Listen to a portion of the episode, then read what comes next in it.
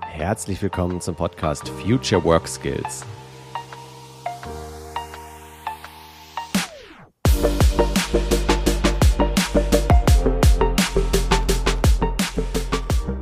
Hallo, ich bin Dennis Fischer und heute darf ich Friederike Riemer alias Frieda Futura in meinem Podcast begrüßen. Wie sie auf den Namen kam, darüber sprechen wir gleich. Warum sie eine der wenigen Menschen in Deutschland ist, die einen Master in Zukunftsforschung haben auch darüber werde ich mit ihr sprechen und natürlich mit welchen Neurotricks wir uns selbst besser in die Zukunft hineinversetzen können. Ich glaube, es ist eine sehr abwechslungsreiche, spannende Folge geworden und vor allem finde ich natürlich ihr Spiel The Future Game 2050 sehr, sehr interessant. Also lass uns gemeinsam in die Zukunft reisen, lass uns schauen, welche Jobs es in Zukunft geben wird und lass uns vor allem direkt in das Interview starten. Los geht's.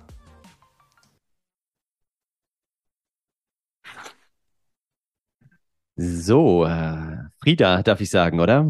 Starten wir direkt in den Podcast rein. Wir haben uns ja das letzte Mal auf dem Weg zum Mars kennengelernt. Äh, hier mit einer befreundeten Agentur in München haben wir einen Tag veranstaltet, ein Festival oder ja, kleine Workshop-Reihe und sind gemeinsam auf dem Mars geflogen, haben auf dem Weg dahin versucht, die großen Probleme der Menschheit zu lösen. Und das war kurz vor Corona. Seitdem haben wir auch nicht mehr gesprochen. Erzähl doch mal so ein bisschen, wie, wie war die letzten zweieinhalb Jahre für dich und wie geht's dir aktuell? Ja, äh, war auf jeden Fall auch etwas so wie eine lange Reise zum Mars. Teilweise beschwerlich, aber auch sehr aufregend und mit ganz neuen Erkenntnissen. Ja, parallel zu unserem Mars-Workshop habe ich The Future Game 2050 gegründet mit meinem Kollegen Felix Widowild. Mhm. Das heißt, auch da sind wir wunderschön mit unserer Gründung in die Corona-Zeit reingelaufen und mussten dann sehr, sehr schnell einen Ansatz, der sehr stark auf Face-to-Face -face beruht, zunächst, äh, digital umgestalten und haben dann ganz viele Webinare gemacht, und das war ganz schön anstrengend, ganz schön herausfordernd. Ich war begeistert, wie gut es dann trotzdem funktioniert hat. Sobald ich aber wieder den ersten Face-to-Face-Workshop hatte, wollte ich auch nie wieder zurück. Und ich hoffe, wir können dabei bleiben, uns wieder mehr äh, persönlich zu sehen und zu arbeiten, weil das ist doch etwas, was mir dann doch noch besser liegt als mit Miro und so weiter. Ja die Menschen nur vor den Bildschirmen zu sehen. Und äh, ein weiteres großes Abenteuer, was für mich zumindest mit einer Maßreise vergleichbar ist, ist die Geburt meiner Tochter Bobby ah. im, im Mai 2021. Und ja, dadurch auch noch eine ganz andere Rolle, die in mein Leben gekommen ist und ein neuer Mensch. Ja, Glückwunsch nochmal nachträglich.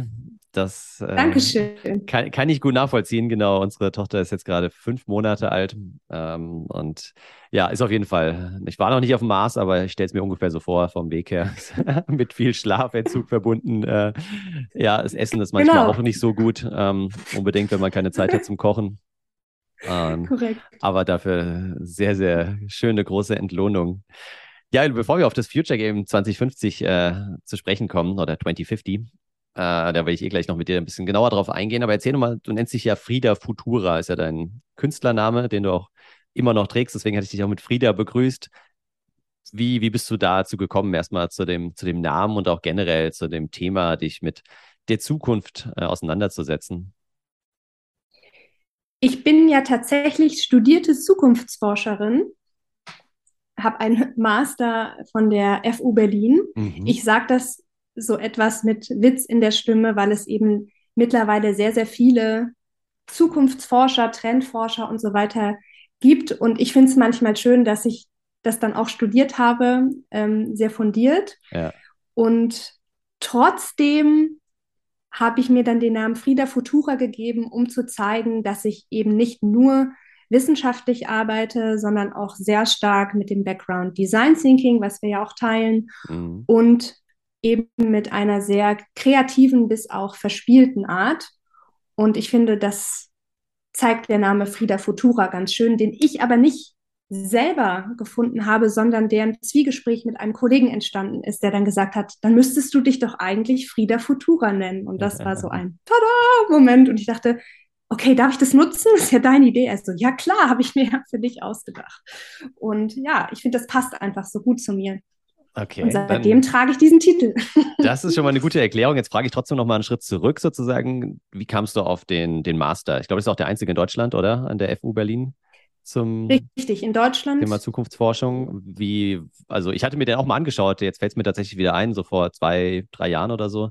Ähm, war dann für mich aber irgendwie in der aktuellen Lebensphase damals nicht interessant. Aber wie kamst du darauf, dich da zu bewerben? Was hat dich daran gereizt? So? Ich habe den tatsächlich gefunden in einer Suchmaschine, wo ich Master gesucht habe, die im entferntesten Sinne auch etwas mit Nachhaltigkeit zu tun haben. Mhm. Und dann wurde mir dieser Master ausgespuckt und ich fand vor allem den Ansatz, dass da quer durch alle Disziplinen studiert wird, also Menschen mit ganz unterschiedlichen Bachelorn zusammenkommen. Das fand ich unglaublich toll und dass man sich eben ja auf so vielen Ebenen mit Zukunft auseinandersetzt. Also was bedeutet das philosophisch? Also was ist überhaupt Zukunft? Wie kann man, also was kann man über Zukunft wissen? Wie kann man Prozesse organisieren, dass wir versuchen, Zukunft zu gestalten? Also es hatte einfach so viele Ebenen, die ich spannend fand. Und dann war es auch noch in Berlin. Und das war für mich insgesamt eine sehr gute Mischung.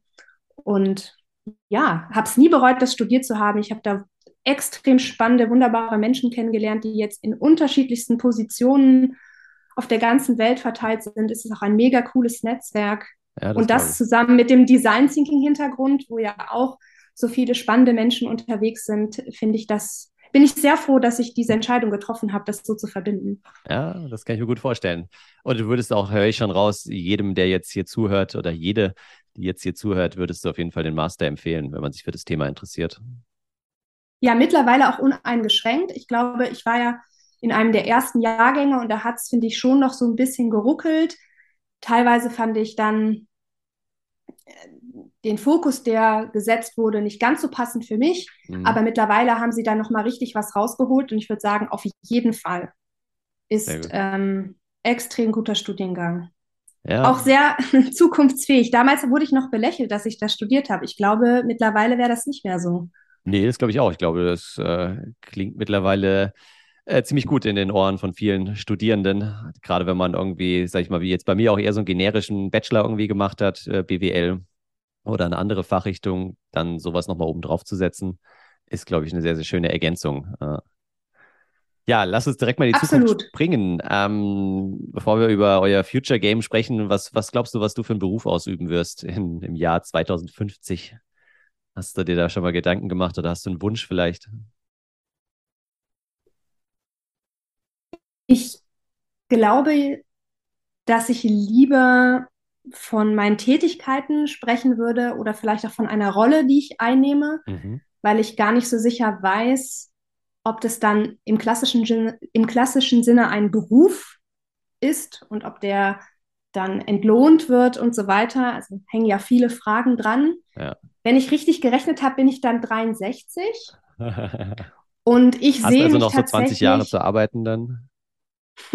ich hoffe nicht.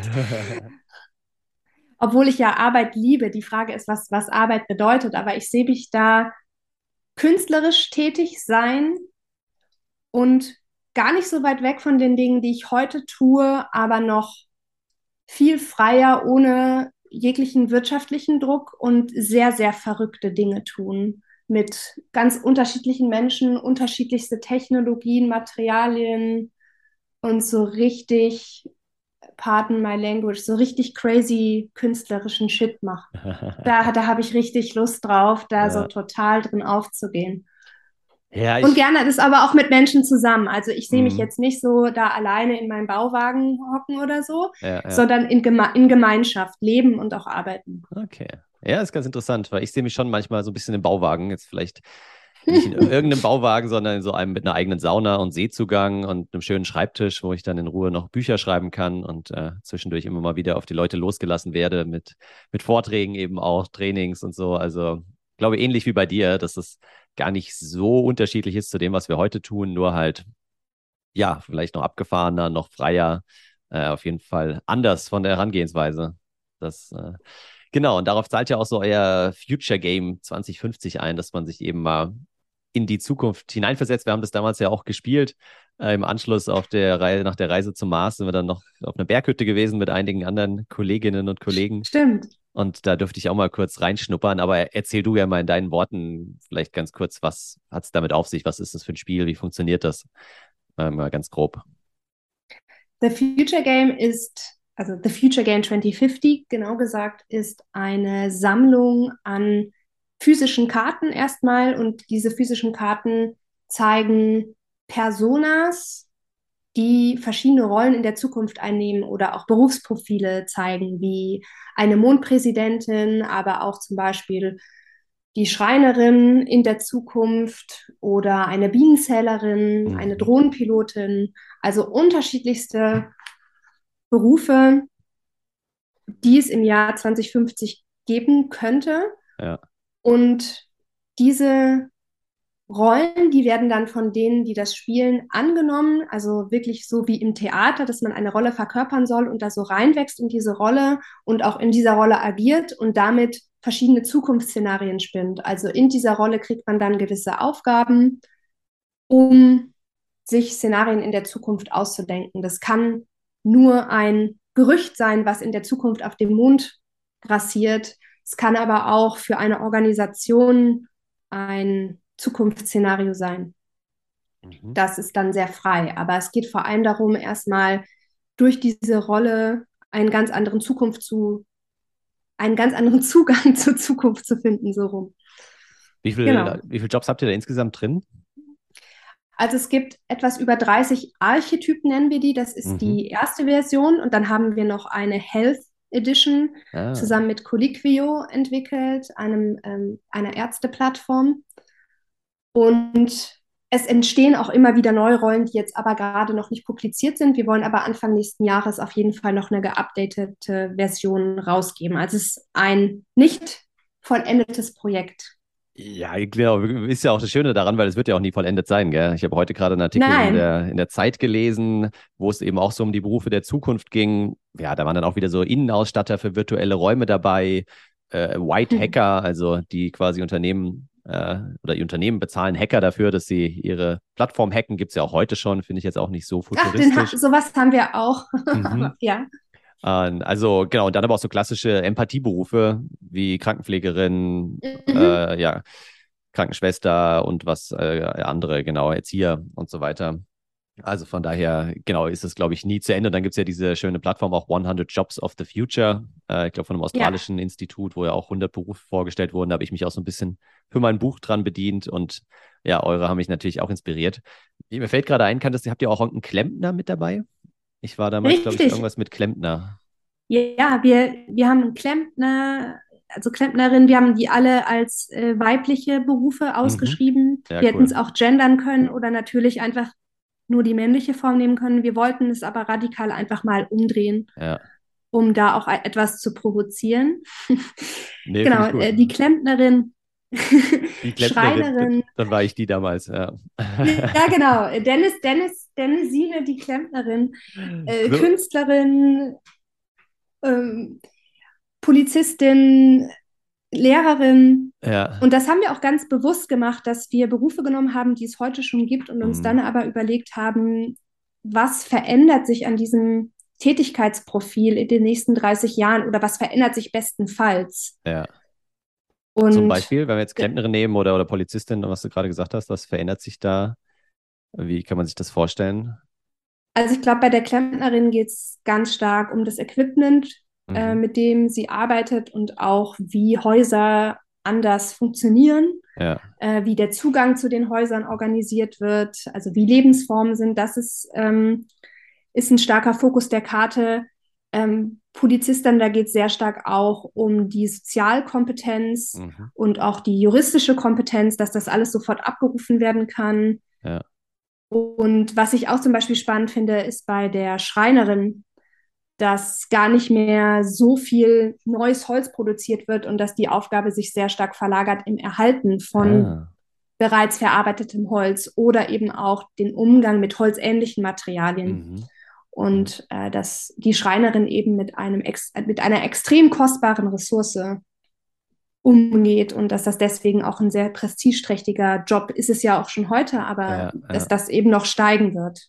Ja, ja. interessant. Ich das sind so Gedankenspiele, meine, die wir machen. So, so meine Nachtschränkchen an. Ich äh, mache ja die Aufgabe, äh, Aufnahme hier aus dem Schlafzimmer und habe hier so zwei Nachtschränkchen, die jetzt, keine Ahnung, bestimmt schon 15 Jahre alt sind, schon zweimal gestrichen wurden. Also ja, die haben eher einen emotionalen Wert, sage ich mal, als einen materiellen Wert oder so, aber trotzdem sind sie aus Holz und äh, ich stelle mir gerade vor, was man daraus noch so machen könnte wie man das vielleicht. Kannst du dann die Schreinerin fragen? Ja, genau. Dann gehe ich mal auf sie zu. Aber jetzt genau, also das kann man natürlich jetzt irgendwie privat spielen, kann ich hier mit, mit meiner Tochter irgendwann spielen, so, um herauszufinden, auf welchen Job sie mal Lust hat später. Aber das ist ja nicht euer Ansatz, oder? Sondern ihr seid ja eher im, im Unternehmenskontext unterwegs. Also wem wollt ihr helfen mit dem Future Game? Und, oder wem helft ihr? Nicht wem wollt ihr helfen, sondern wem helft ihr auch heute schon in Workshops? Also wir arbeiten viel mit Unternehmen zusammen viel mit mittelständischen Unternehmen, oft äh, produzierendem Gewerbe auch mhm. und aber auch größeren Organisationen. Ähm, wir haben auch schon mit Studentinnen gearbeitet und mit NGOs. Wir werden nächstes Jahr für den Rotaria Club zum Beispiel arbeiten in Österreich. Also es ist sehr bunt gemischt.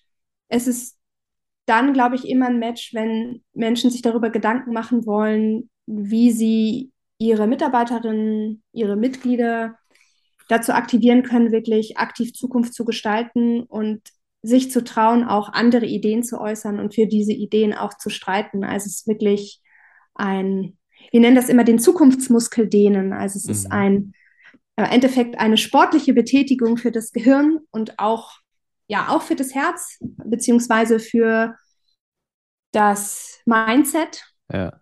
Und das sind genau die Themen, ähm, an denen wir da arbeiten. Ja, spannend. Also es geht gar nicht nur um die ja. Inhalte, um die Ergebnisse, die am Ende rauskommen, sozusagen, äh, wie entwickelt sich jetzt das Zukunftsbild des Unternehmens vielleicht weiter, sondern es geht vor allem auch darum, die Mitarbeiter zu empowern, um mal so ein Buzzword reinzuschmeißen oder ihnen zu zeigen, hey, guck mal, die Zukunft könnt ihr selbst gestalten. Äh, das ist nichts, was irgendwie in Stein gemeißelt ist, sondern ja, wie diese Berufe sich entwickeln, wie die dann aussehen, wie auch heutige Berufe, die schon existieren, sich in der Zukunft entwickeln. Das liegt mit in, in unserer Hand sozusagen. Genau, also das ist auf jeden Fall der Tenor, der sich durch unsere Arbeit konstant durchzieht. Wir haben natürlich verschiedene Aufträge. Also wenn wir jetzt länger mit einem Kunden zusammenarbeiten, dann geht es schon auch sehr stark darum, Zukunftsbilder, die dann sehr wild gesponnen wurden im Jahr 2050 oder noch weiter, auch wieder etwas zurückzuholen mhm. ähm, auf die Realität jetzt des Unternehmens und vielleicht für die nächsten zehn Jahre eher.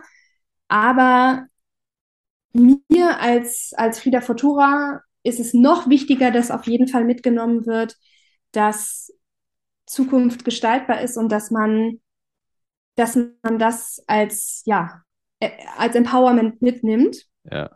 Und was ich noch dazu sagen will, es geht ja im Anf am Anfang immer um die Berufe und um unsere Karten. Es ist der Einstieg in unseren Workshop, aber wir bewegen uns dann auch etwas weiter noch hinein in, in die Welt der Zukunft. Und es geht vor allem darum, sich in verschiedenen Zukunftsgeschichten wiederzufinden und diese auch selber zu gestalten. Also sehr stark in so ein Storytelling, kreatives Mindset unser Gehirn zu bringen, weil das der Modus ist, wo wir am kreativsten und überhaupt am offensten sind, über Zukunft nachzudenken. Ja.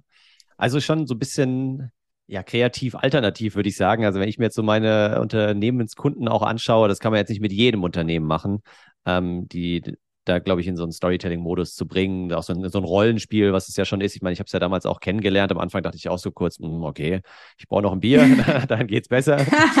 ähm, das habt ihr jetzt Ja, wir bringen immer einen Kasten Bier mit. Ah, okay. Nein. Das wäre jetzt nämlich meine Frage gewesen. Was ist das Erfolgsrezept? Genau. Also liegt euer Erfolg auch darin, schon vorher beim Briefing auch zu schauen, hey, mit wem können wir überhaupt zusammenarbeiten, mit wem ergibt es keinen Sinn?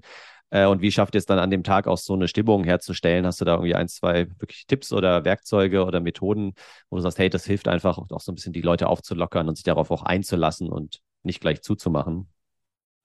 Also ich glaube, es gibt schon in Vorgesprächen immer so einen Reality-Check, wo ich auch sehr, sehr klar unsere Mission einfach vorstelle. Und wenn das nicht klickt, dann glaube ich, ist es eben nicht so sinnvoll zusammenzuarbeiten. Ich habe das aber ganz selten erlebt. Mhm. Also ich glaube, dass wir da ganz oft, vielleicht auch so in unserer Bubble, äh, so Design Thinking Coach Bubble, Unternehmen manchmal unterschätzen, vor allem auch so familiengeführte Unternehmen. Also ich habe mich immer schon fast gewundert, wie offen und wie hungrig Menschen waren, sich mit sowas auseinanderzusetzen. Und eigentlich sollte es aber auch keine Überraschung sein, weil natürlich dieses Spielerische in uns allen drin ist. Und wenn man eine Atmosphäre schafft, wo man zeigen kann, dass das sicher ist, ja.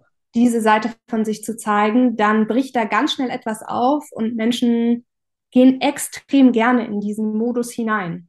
Und ja, also ich habe es selten erlebt, dass so eine ganze Gruppe sich jetzt so gar nicht damit verbinden konnte, sondern wenn es ein Anfangsinteresse an uns gab, dann ist das zu 99 Prozent auf sehr fruchtbaren Boden gefallen. Und ich glaube, was sehr hilft bei unserem Ansatz, sind am Anfang diese Rollen, weil die sind wie so eine Maske. Mhm, mh. Ich kann etwas über Zukunft sagen, aber ich bin ja in einer Rolle und damit vertrete ich erstmal nicht meine eigene Meinung. Ja. Und das ist auch besonders wichtig bei kulturellen Unterschieden, bei Hierarchie, also unterschiedlichen Hierarchieebenen. Diese Rollen leveln alle erstmal und jeder ist so ein bisschen fremd, ne? weil du bist ja auch eigentlich nicht Klempnerin und äh, die Chefin ist eigentlich auch nicht wirklich die Mondpräsidentin und äh, der Sales-Typ ist auch eigentlich nicht Bienenzählerin, aber jetzt sind wir das mal alle, ja.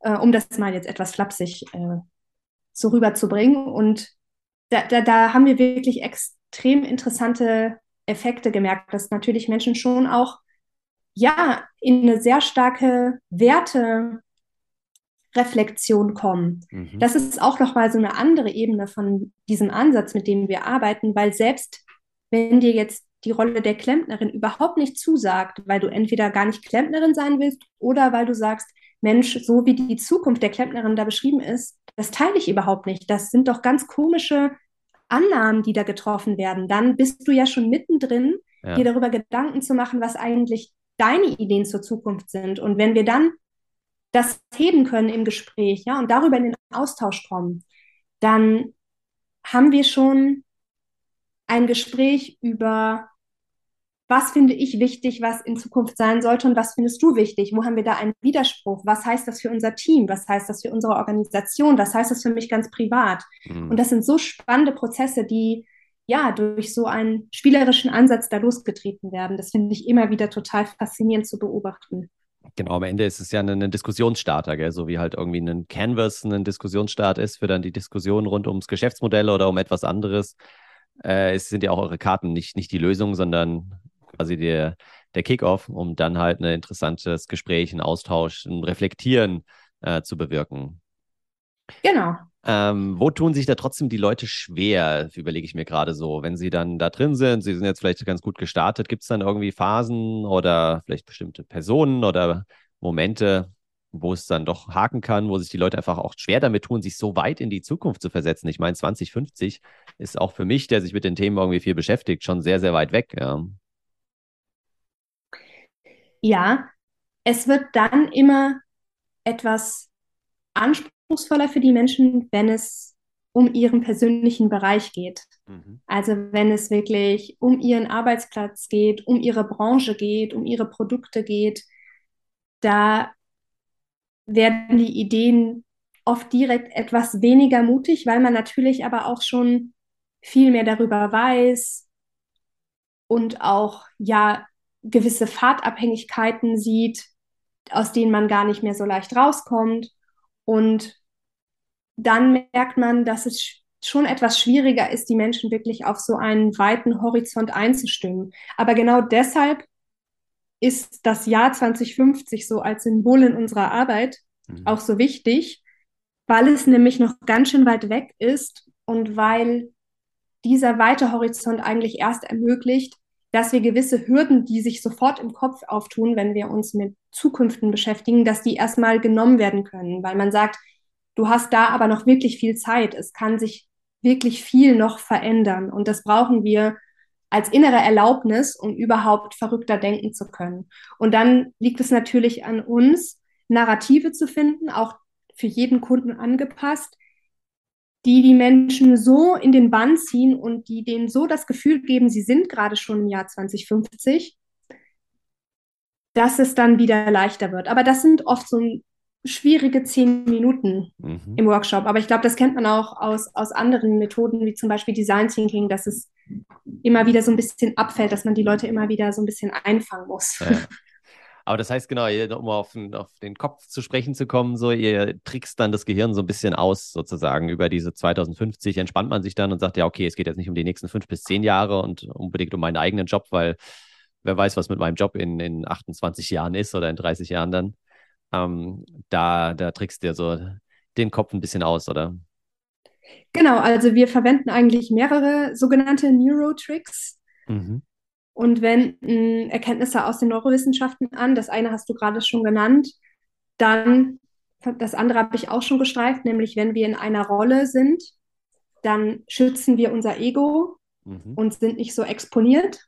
Gerade wenn es um wünschenswerte Dinge geht, geht, weil wenn ich ja Wünsche äußere, kann ich mich damit ja vielleicht blamieren. Dystopien kann ja jeder immer schön aufmalen, ist ja. schön gruselig. Ähm, und was wir auch machen, ist, dass wir immer so tun, als wären wir im Jahr 2050 und wir reden durchgehend grammatikalisch auch in unseren Arbeitsmaterialien im Präsens, mhm. weil alleine diese grammatikalische Form des Futur, die sorgt dafür, da gibt es ganz spannende Studien, dass in unserem Gehirn gewisser Botenstoff nicht mehr ausgeschüttet wird, der dafür sorgt, dass wir uns als uns selber wahrnehmen. Ja, also ich habe einen Botenstoff in meinem Gehirn, der sagt mir die ganze Zeit, ich bin Friederike, ich sitze mhm. hier in mhm. meinem Wohnzimmer, ich mache gerade einen Podcast mit Dennis. Ja. Und wenn ich das aber im Futur formuliere, dann entfernt sich mein Gehirn so ein bisschen davon und ich finde das nicht, auch nicht mehr so wichtig, weil das betrifft mich dann nicht mehr so sehr, wenn es nicht um mich selber geht. Mhm. Das heißt, wir müssen wirklich ähnlich auch wie in Science-Fiction-Filmen auf Netflix oder in Büchern, müssen wir die Menschen eine Story mitnehmen, wo sie das direkt erleben, dass sie da sind. Nur dann sind sie betroffen genug davon und haben auch Lust und Energie, daran zu arbeiten. Ja. Das ja, ist eigentlich so der spannend. größte Neurotrick. Mhm. Ja, sehr, sehr interessant, weil ich kriege immer wieder das Feedback auch bei meinem Buch Future Work Skills heißt es ja. Ja, Dennis, wann brauchen wir die denn in der Zukunft? Und eigentlich brauchen wir die ja heute schon, ja, um uns halt auf die Zukunft äh, möglichst gut vorzubereiten um, und um da fit zu werden. Ähm, aber genau, viele sehen das dann auch so nach dem Motto, ja, das Buch kann ich mir auch in drei Jahren noch durchlesen, so nach dem Motto, und mit den Skills kann ich mich auch in fünf Jahren noch beschäftigen, weil heißt ja Future. Und von daher, ja, sehr, sehr interessanter Punkt. Das, äh, das klingt gut. Ähm, genau, lass uns mal zu den, zu den Skills kommen, wo wir gerade schon, äh, wo ich mein Buch jetzt in den Ring geworfen habe. Was glaubst du denn, was äh, ja neben den Kompetenzen oder sich überhaupt damit aus, auseinanderzusetzen, auch vielleicht offen sein für solche Rollenspiele. Storytelling ist sicherlich auch ein wichtiger Skill in Zukunft, aber was sind deiner Meinung nach so die Kompetenzen, die wir in Zukunft brauchen, aber vielleicht nicht erst 2050, sondern schon ein bisschen in näherer Zukunft und die wir heute schon trainieren sollten? Ja, genau. Also bestenfalls können wir das ja jetzt schon. Da, da stimme ich mit dir absolut überein. Ich glaube, die Fähigkeit und vor allem aber auch das sich trauen, kreativ zu sein, ist ein unglaublich wichtiger Skill. Mhm. Ich glaube, also es ist jetzt ja auch für dich wahrscheinlich keine krasse Neuheit, dass ich das jetzt sage, aber es ist trotzdem wahr für mich. Ich finde Kommunikationsskills unglaublich wichtig, weil die Welt wird noch komplexer werden, die Welt wird vielleicht auch noch größer werden, wenn wir uns noch weiter in den Welt, im Weltall ähm, austoben und ähm, ja auch gewisse Krisen auch weiterhin bestehen, glaube ich, ist ähm, Kommunikation das A und O, um da gut durchzukommen. Und was ich aber auch als extrem Skill sehe, der jetzt vielleicht gerade jetzt in dem Spiel jetzt auch noch nicht so vorkommt, der mich aber auch privat sehr stark beschäftigt, ist die Fähigkeit, eben in sein eigenes Operating System reinzukommen. Und damit meine ich mhm. halt Medita Meditation, also dass man sich selber erkennt und seine Muster erkennt und dass man selber Kreierer bleibt. Also dass ich mich jetzt nicht verfolgen lasse von Limitationen, dass ich gewisse Dinge ja eh nicht kann, sondern dass ich eben immer wieder versuche, auch diese Limitationen loszuwerden und das Gefühl habe, dass ich immer noch alles erreichen kann, dass ich noch jeder sein kann. Ich glaube, das ist ein extrem wichtiger Skill, weil ich immer wieder merke, dass durch Limitationen in unserem Denken Menschen ganz stark an Grenzen stoßen, in Konflikte geraten. Und ja, das ist wohl so der Hauptskill, den ich da sehen würde. Ja, also diese Neuroplastizität äh, des, des Gehirns, diese ja, die einfach zu nutzen. Ja. ja. ich glaube, also da sind wir so stark am Anfang und ich meine das wirklich überhaupt gar nicht technologisch, weil wir brauchen dazu keine Technologie. Keine Chips das ist im ja Kopf, alles. Nee. Nein, wir brauchen keinen Chip im Kopf, sondern wir müssen lernen, uns selber zu programmieren. Ich finde das ja sehr spannend, dass es so Coder, Coder-Kurse für Kids gibt. Also es mhm. gibt auch Meditation für Kinder, ich weiß. Ah, Aber ich finde, bevor wir vielleicht Kindern beibringen, wie sie Maschinen programmieren, sollten wir auf jeden Fall äh, Kindern und uns selber auch noch als Erwachsenen beibringen, wie wir selber da äh, unsere Gehirne und uns selbst ähm, besser verstehen können und auch verändern können. Ja. Erzähl mal das gerne kurz, ein... wie, wie, ist da dein Zugang dazu? Ähm, also wie, wie kamst du zum Thema Meditation? Oder ich gehe jetzt mal davon aus, dass du meditierst und wie, wie oft, wie regelmäßig machst du das und in welcher, welcher Form kann man sich das vorstellen? Also ich muss zugeben, dass tatsächlich, dass ich diesen Weg noch nicht so lange gehe, dass er mich aber extrem ja, getriggert hat im positiven Sinne, wo mhm. ich einfach die, die Vorteile davon jetzt schon merke. Und ja, ich bin durch eine Freundin daran gekommen, die sich ganz stark mit Dr. Joe Dispenza auseinandersetzt. Ich weiß nicht, ob du den. Ja, bin ich schon kennst. genau mehrfach drüber gestolpert. Ja. ja Wäre auch ein toller Podcast-Gast äh, für dich. Mhm, das stimmt. Wird direkt notiert. Also man darf ja zum Beispiel ja auch, äh, ich weiß nicht, ob man Wünsche äußern kann, wer auch in deinen Podcast kommen soll, aber der äh, fände ich, fänd ich auf jeden Fall ganz spannend. Ja, und da finde ich, ich habe ja, also Sie haben ja gerade schon von Neurowissenschaft geredet, da finde ich einfach diesen wissenschaftlichen, neurowissenschaftlichen Ansatz auch zum Thema Meditation so unglaublich überzeugend. Der demystifiziert das total. Mhm. Und ähm, ich finde also, man kann ja auch sogar einen mystischen Zugang gerne zur Meditation haben, aber das wird halt eben nicht alle überzeugen. Ja. Aber die Medizin spricht da einfach Bände, wenn man sich damit auseinandersetzt, was eben passiert und wenn man Meditation einfach als ein sich hineinbegeben in das Operating System des eigenen Gehirns versteht. Und warum, also das ist doch toll, warum soll ich das nicht können wollen? Und da mhm. bin ich extrem motiviert, auch im Jahr 2050 dann da einen sehr langen Weg gegangen zu sein und ähm, viele Stunden in diesem Zustand zu verbringen, den ich auch mhm. als sehr angenehm empfinde. Dann bin ich gespannt, wie die Future Games äh, 2050 dann aussehen. Vor allem, wie wir es dann umbenennt, vielleicht, wenn das Jahr 2050 dann irgendwann erreicht ist.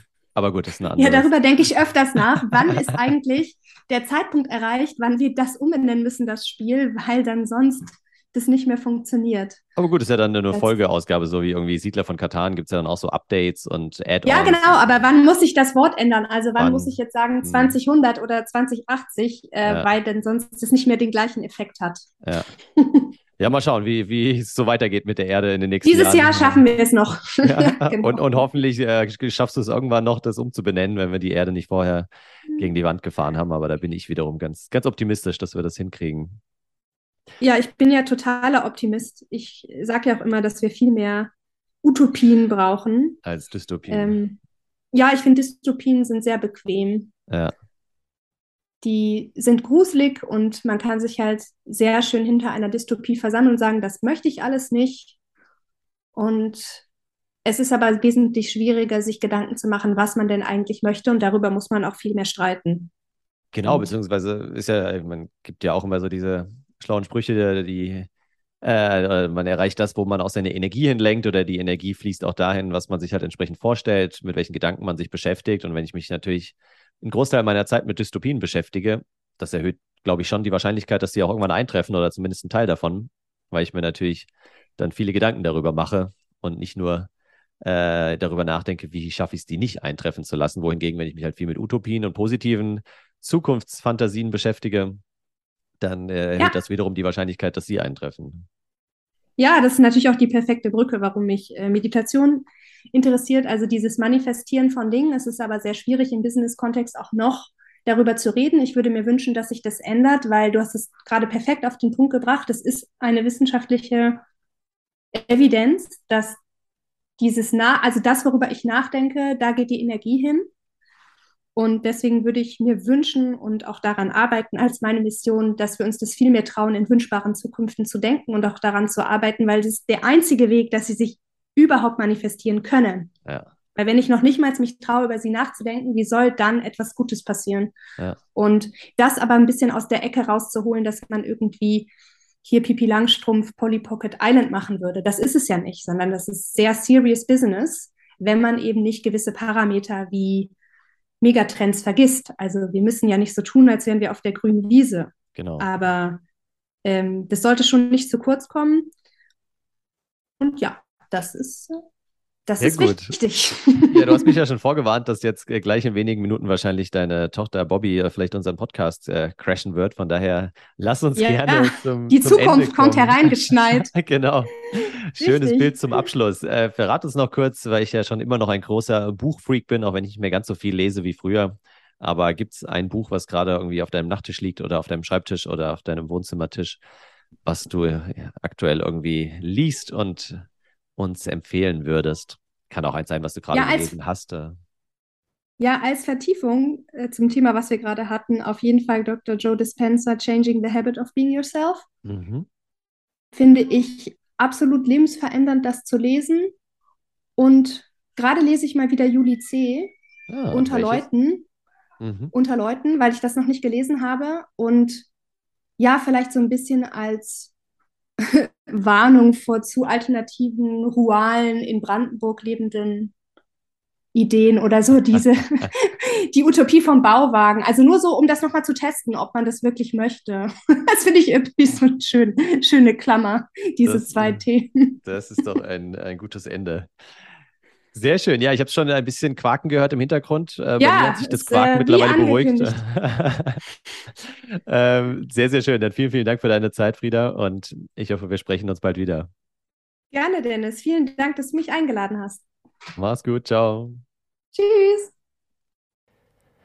Ja, damit sind wir schon am Ende angelangt. Ich hoffe, du kannst dich noch an die drei Neurohacks erinnern, in eine Rolle schlüpfen, einen Zeitpunkt nehmen, der weit genug in der Zukunft liegt und natürlich im Präsens sprechen. Und genau das mache ich jetzt auch. Ich wünsche dir alles Gute, viel Spaß und hoffe, wir hören uns im nächsten Podcast wieder. Bis dahin, bleib inspiriert.